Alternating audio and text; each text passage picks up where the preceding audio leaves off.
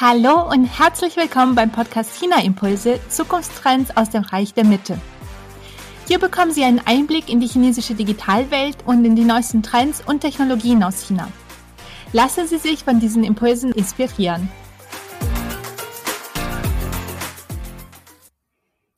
Ich starte die heutige Podcast-Folge mal mit ein paar Fragen an Sie. Kennen Sie eigentlich noch Kodak, Nokia und das Versandhaus Quelle? Haben Sie in letzter Zeit etwas von Ihnen und Ihren innovativen neuen Produkten gehört? Ich vermute mal nicht, denn alle drei haben ja lieber auf Bewährtes gesetzt und somit die Digitalisierung verpasst. Wenn Sie das für Ihr Unternehmen verhindern wollen, dann habe ich heute etwas für Sie. In dem letzten Kurs, den ich zum Thema Livestreaming E-Commerce gegeben habe, habe ich nämlich mal wieder gemerkt, dass es in der Dachregion viel mehr Best Practices und erfolgreiche Pioniere gibt, als man sich vorstellen kann, die sich am chinesischen Modell orientieren. Und die Beispiele waren für mich der perfekte Beweis dafür, dass uns China bei digitalen Trends mittlerweile um die fünf Jahre voraus ist. Denn Livestreaming E-Commerce wurde dort ja im Jahr 2016 eingeführt und findet hier bei uns gerade immer mehr Anklang. Aber was will ich damit eigentlich sagen? Nicht alle digitalen Trends, die in China vorgelebt werden, werden auch eins zu eins im Dachraum übernommen werden. Aber schauen Sie sich zum Beispiel das Thema Livestreaming oder die autonom fahrenden Taxis an. Livestreaming setzt sich ja gerade bei Marken wie Chibo, Douglas und Otto durch. Und der chinesische Autohersteller NIO, das haben Sie vielleicht auch schon gehört, plant in Kooperation mit Sixt ab 2022 erste echte Robotaxis nach München zu bringen. Und was heißt das genau für Sie? Wenn Sie keine Lust mehr haben, Ihrer Konkurrenz dabei zuzusehen, wie sie sich als innovativer Pionier in Ihrer Branche positioniert, wenn Sie die Digitalisierung nicht verpassen und in Vergessenheit geraten wollen, so wie Kodak, Nokia, Quelle und Co. Und wenn Sie endlich wissen wollen, bei welchen Trends aus China Sie jetzt unbedingt auf den Zug springen müssen, um Ihr Geschäftsmodell zukunftsfähig zu machen, dann seien Sie bei meinem neuen halbtägigen Workshop Zukunftstrends aus Chinas Digitalwelt Key Learnings für Europa dabei, in dem wir uns nicht nur den Status quo in Chinas Digitalwelt, sondern auch die digitalen Zukunftstrends anschauen und indem Sie lernen, wie Sie Ihr Unternehmen und Ihr Geschäftsmodell fit für die Zukunft machen. Starten Sie das neue Jahr also mit neuen digitalen Impulsen. Den Anmeldelink finden Sie in den Show Notes und ich freue mich schon total auf Sie.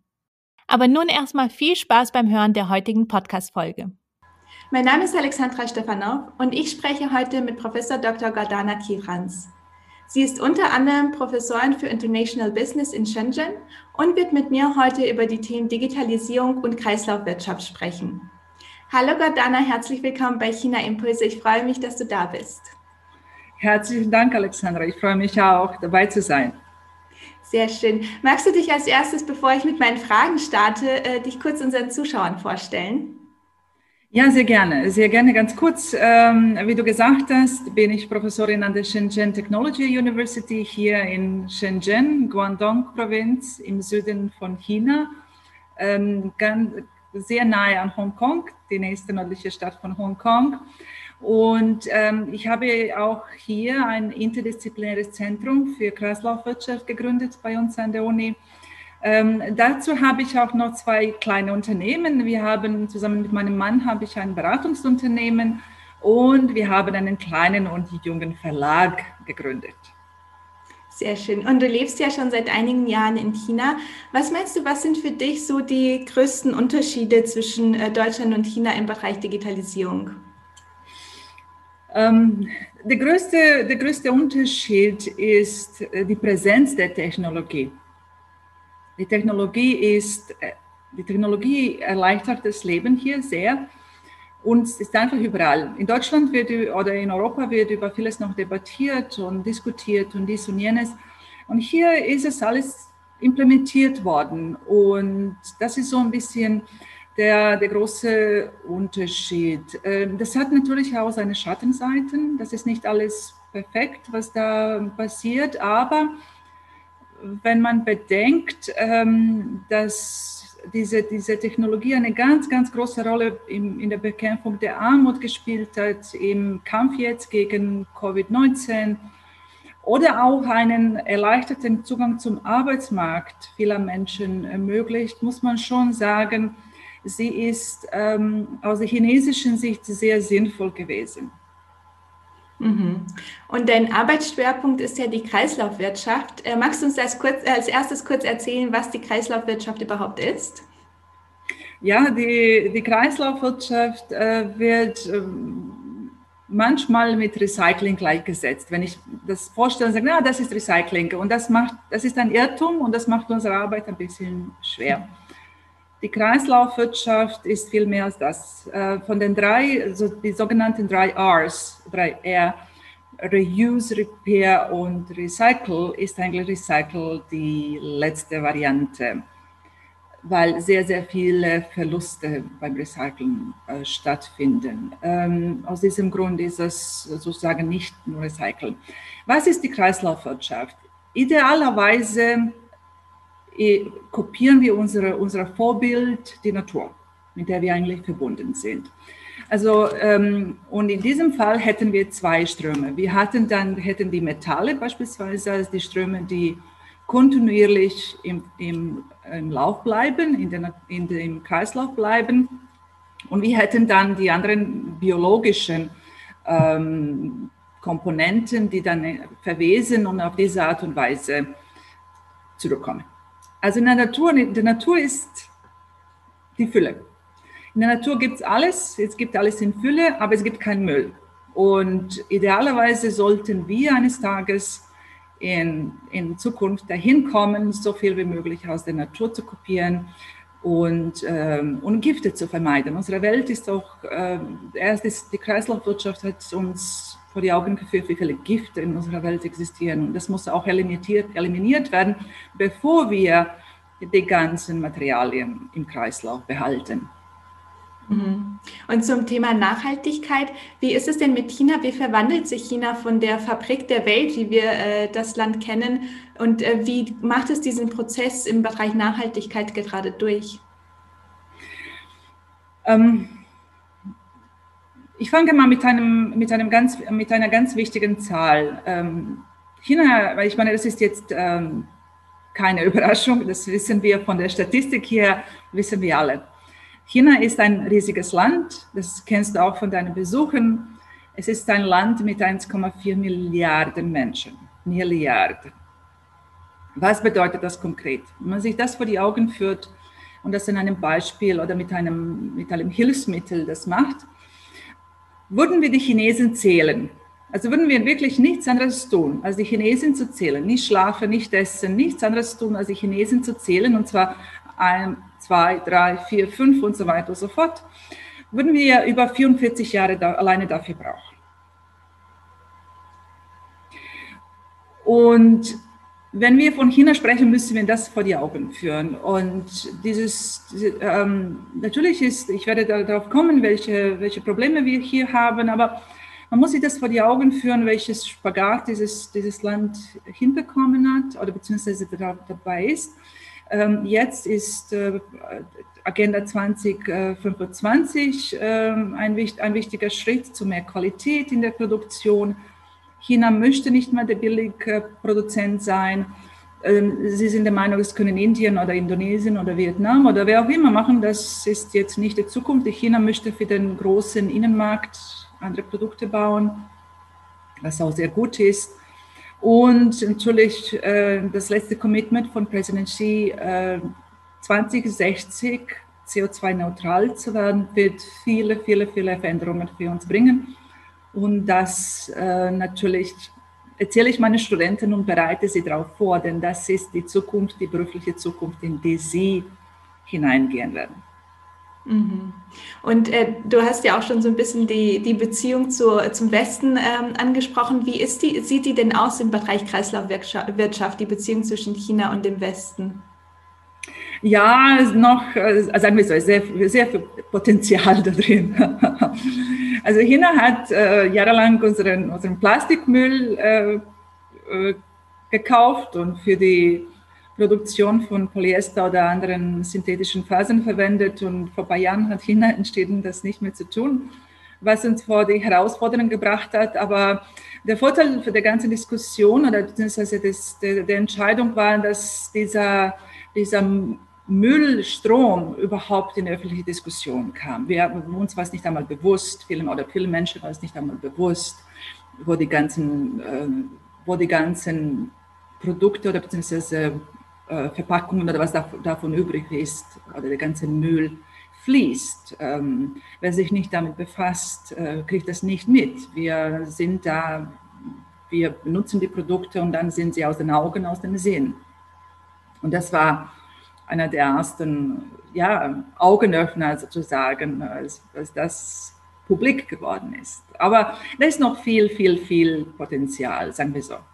Mhm. Und wie geht China um mit diesem, ja, mit diesem Müll, sage ich mal, der auch in China produziert wird? Jetzt wird ja vieles aus, dem, aus den westlichen Ländern nicht mehr angenommen. Aber wie ähm, geht China mit dem eigenen Müll auch um? Ja, es wird viel, ähm, wird einiges jetzt unternommen. Ähm, es wird ähm, auch recycelt. Also es wird jetzt hier ähm, in Shenzhen wird propagiert, dass, die, dass das Ganze, dass der Müll getrennt wird. Ähm, es gibt hm, andere Lösungen in Peking oder anderswo. Beispielsweise China ist auch der größte Elektronikproduzent und jetzt hat die Regierung das sogenannte Konzept Extended Producer Responsibility angeführt, was äh, sehr sinnvoll ist. Ähm, und das Konzept ähm, ist so ausgelegt, dass die Produzenten eine Steuer zahlen.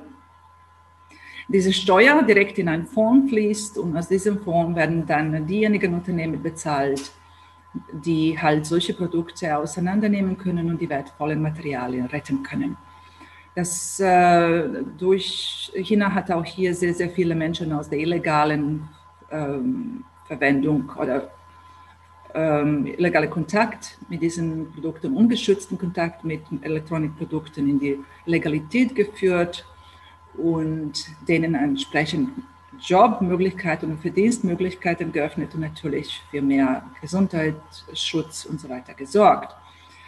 Das Problem ist, dass dieser Fonds noch nicht ganz selbstständig arbeiten kann. Der wird noch von der Regierung subventioniert. Also die Steuern reichen noch nicht aus, um ähm, diesen Fonds zu, sozusagen äh, zu finanzieren. Mhm. Und welchen Bezug gibt es in China in diesem Bereich, in, in der Kreislaufwirtschaft, äh, zwischen der Kreislaufwirtschaft und der Digitalisierung?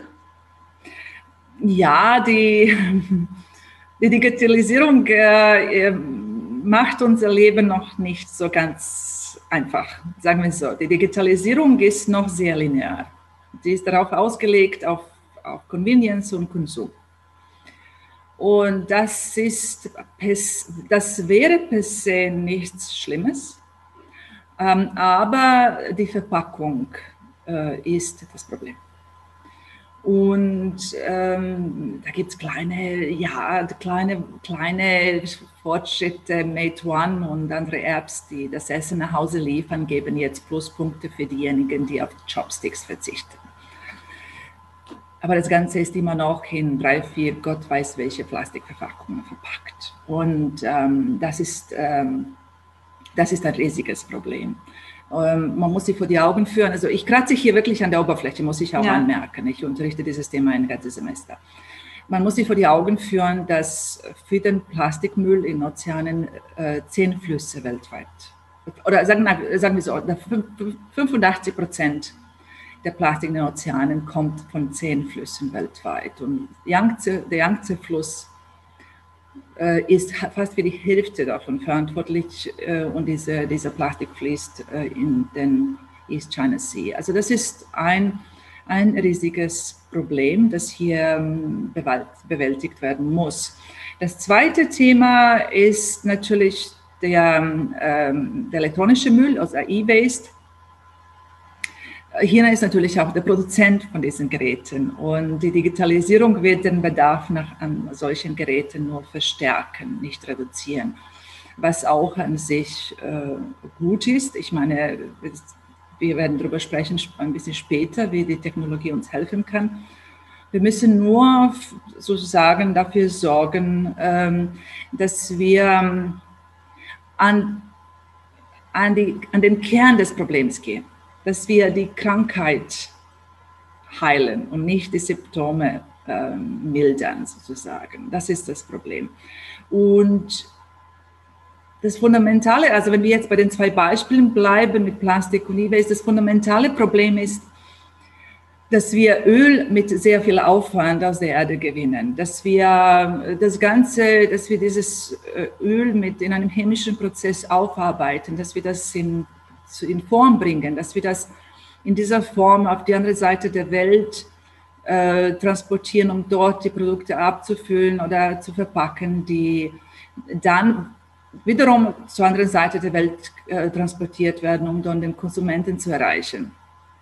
Und dann verwenden wir dieses Produkt nur ein einziges Mal. Und das ist wirklich nicht sinnvoll. Und hier kann uns die, die Technologie helfen, das zu ändern. Wir müssen aber vorher unsere Gewohnheiten hinterfragen. Wir müssen hinterfragen, warum ist es so? Warum machen wir? Warum transportieren wir das Ganze von der ganz anderen Seite der Welt? Äh, können wir das irgendwie anders lösen? Wir, wir brauchen natürlich unser Essen, unsere Getränke, unsere, unsere Kleidung. Wir brauchen natürlich diese, all das für unseren, für in unserem Alltag. Aber wir müssen hinterfragen, gibt es einen anderen, besseren Weg? Ähm, und da könnte vielleicht sogar etwas aus China kommen. Also ich könnte mir sogar vorstellen, dass China mit einer Lösung kommt, die von der Technologie unterstützt wird. Ähm, hier natürlich ist es einfacher, die Menschen sind eher sagen wir so, sind vielleicht leichter zu lenken, etwas so auszuprobieren. Und dann, wenn wir sehen, dass es in China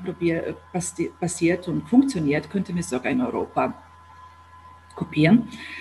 Ähm, wir müssen nur halt äh, von unserem Thron, ein bisschen von unserem Thron, Thron runterkommen und akzeptieren, dass wir auch von Chinesen etwas lernen könnten. Also das, das wäre noch eine, eine zusätzliche Hürde. Ja, sehr, sehr wichtiges Thema, dass du ansprichst, dass wir uns auch viele Themen einfach bewusst machen sollen und dafür sensibilisiert werden müssen. Vieles weiß ja. man vielleicht auch irgendwo unterbewusst, aber man nimmt es im Alltag auch nicht wirklich wahr. Ja, ja. Ähm, und wie ist es in China? Wurden in den letzten Jahren auch einige Pilotprojekte eingeführt in, diesen, äh, in diesem Bereich Recycling, Nachhaltigkeit, äh, zum Beispiel die Reverse Vending Machines, die QR-Codes, die an Müllsäcken angebracht wurden. Kannst du uns ein bisschen dazu erzählen, was diese Projekte sind, wie sie ablaufen und was für Auswirkungen sie auch haben? Ja, das ist äh, dieses ähm, Extended Producer Responsibility, habe ich vorher angesprochen. Äh, Peking hat die Reverse Vending Machines in der Metro eingeführt, was zum Vorteil hat, dass, die, dass der Müll verschwindet. Die Menschen, die die Flaschen da in diese Reverse Vending Machine ähm, füttern, rein, reinlegen, bekommen ein Guthaben auf der Metrokarte äh, geschrieben, was natürlich die Anreize schafft, die öffentlichen Verkehrsmittel zu nutzen und natürlich die Autos von der Straße äh, wegzunehmen. Das ist ein Thema. Natürlich äh, hier in Shenzhen, wie gesagt, gibt es äh, jetzt viel Tamtam -Tam rund um das, Thema, um das Thema Mülltrennung. Äh, hier der lokale Produzent von elektrischen Fahrzeugen, BYD beispielsweise, bringt die Batterien zurück, also hat ein System geschaffen, dass die Batterien zurückkommen. Was mit der Karosserie passiert, habe ich noch nicht erfahren können, aber ich weiß, dass sie enorme Datenmengen sammeln bezüglich der äh, äh, bezüglich der Batterieleistung und wo die, wo die Batterien sind. Und ich, wir sprechen hier von Millionen von Fahrzeugen, Tausend von, von Taxen, Bussen, sogar die, die äh, LKWs hier auf der Baustelle sind alle elektronisch und von BYD. Also das, äh, es gibt viel, aber wie gesagt, wir sind, wir, wir haben noch einen sehr, sehr, sehr langen Weg vor uns. Mhm, das stimmt. Und was würdest du sagen, ein bisschen zusammenfassend, glaubst du, dass die Digitalisierung Feind oder Freund der Nachhaltigkeit ist? Ja, noch der Feind. noch der Feind, aber könnte sich sehr schnell zu einem Freund mausern, äh, wenn das richtig angepackt wird. Ähm, die Technologie ist hier wirklich sehr fortgeschritten. Und wenn wir beispielsweise die Technologie statt für die Gesichterkennung und Körpererkennung ähm, zu verwenden, sie in, in die Richtung lenken, dass sie vielleicht Produktverpackungen erkennt oder Produktlieferungen besser abbildet, wir ganze Ökosysteme besser abbilden, wohin was geht und so weiter und das besser steuern, ähm, dass wir äh, beispielsweise Europa plant einen Produktpass, dass die Inhalte eines Produktes in einem Pass erfasst werden.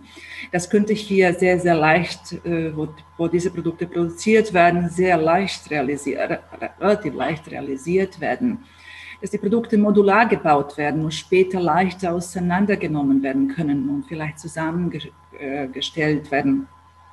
Reverse Logistics, dass die Produkte wieder leichter zurückkommen, dass Blockchain ähm, die ganzen Wertschöpfungsketten transparenter macht und natürlich die, die Materialverluste besser abbildet oder zur Vermeidung äh, sorgt, dass, ähm, ich weiß es nicht, ähm, all diese Möglichkeiten sind, äh, sind da und glaube ich, wären hier leichter zu realisieren. Aber es gibt hier ein fundamentales Problem. Äh, und das hat mit der, mit der Sucht nach, nach der digitalen Welt ein bisschen zu tun.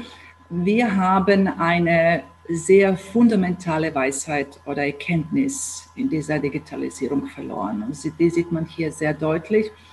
Und das ist, dass wir ein Teil der Natur sind. Das mag äh, selbstverständlich klingen, ähm, es ist aber nicht unbedingt so. Zu verstehen, dass unsere Toys, unsere, unsere ähm, Spielzeuge dass jedes Gramm von diesem Spielzeug irgendwann in der Erde war.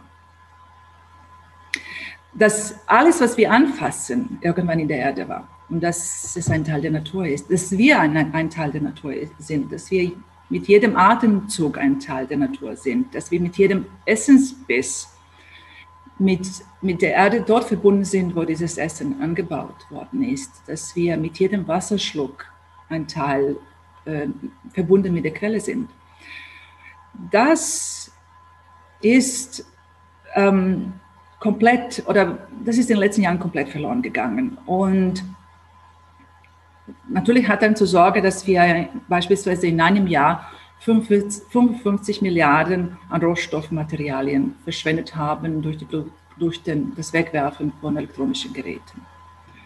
Und hier ist die größte Ironie. Hier in China haben die Künstler das vor 3000 Jahren gewusst.